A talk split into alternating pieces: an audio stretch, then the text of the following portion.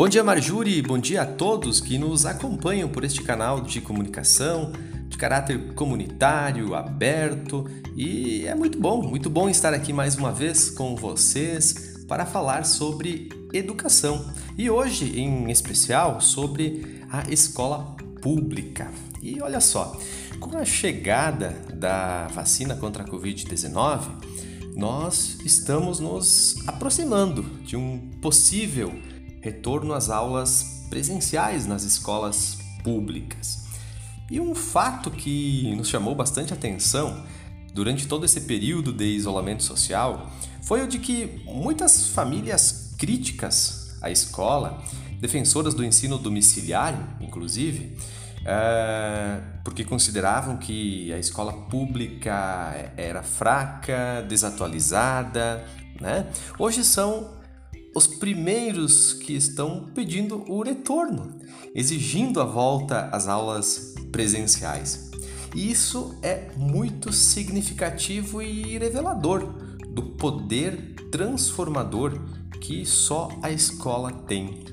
A escola no, no Brasil, ela sempre foi um privilégio das elites, das elites econômicas, sociais, e mesmo que sob a chancela pública e do livre acesso, a estrutura curricular historicamente favoreceu alunos que vêm de famílias habituadas aos ambientes letrados. Se nós olharmos para o passado, por exemplo, nas décadas de 70 e 80, tínhamos menos de 25% das crianças na faixa etária dos 4 aos 6 anos frequentando a escola. Já entre as de 7 a 14 anos, esse número chegava em torno de 65 a 70%. E quando a faixa etária ela era aumentada para os 15 aos 17 anos, esse número caía drasticamente abaixo dos 50%. Esses números é, representam apenas matrículas, não significam necessariamente que esses jovens permaneciam na escola.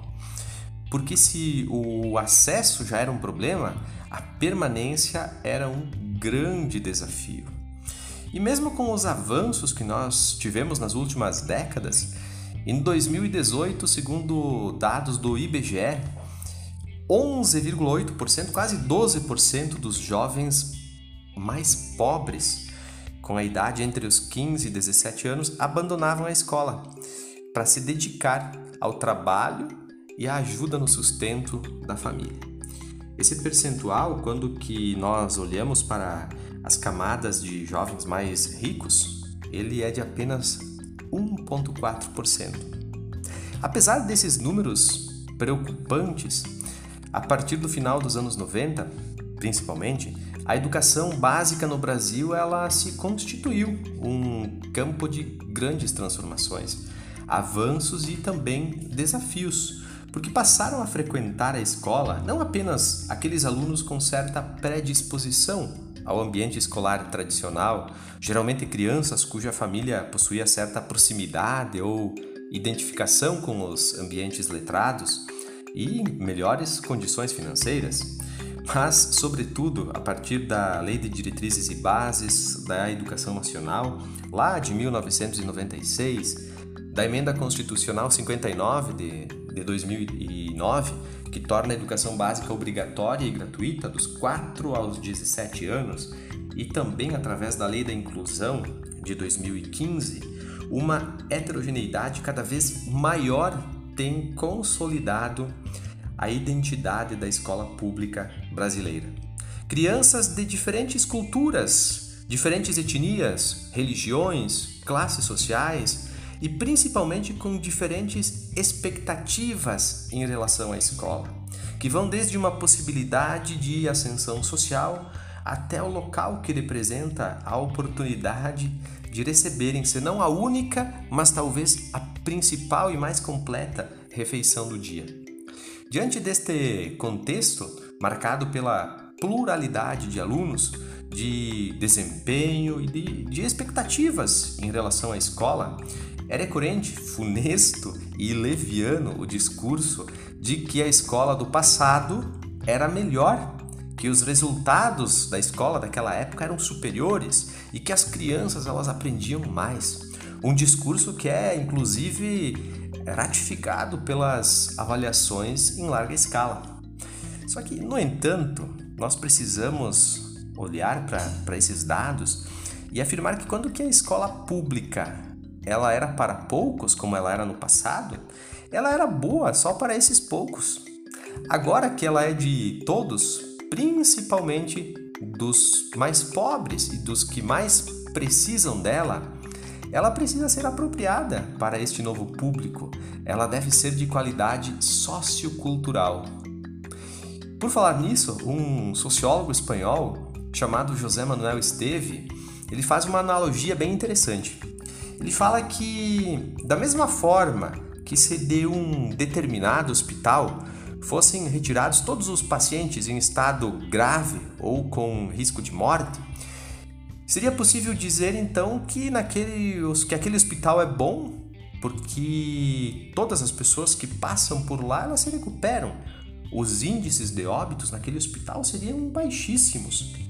Todavia, se estaria retirando deste hospital justamente aquelas pessoas que mais precisariam de tratamento.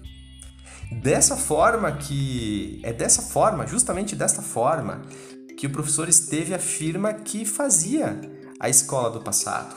Ela não facilitava ou até mesmo não permitia o acesso àqueles alunos que mais precisavam dela.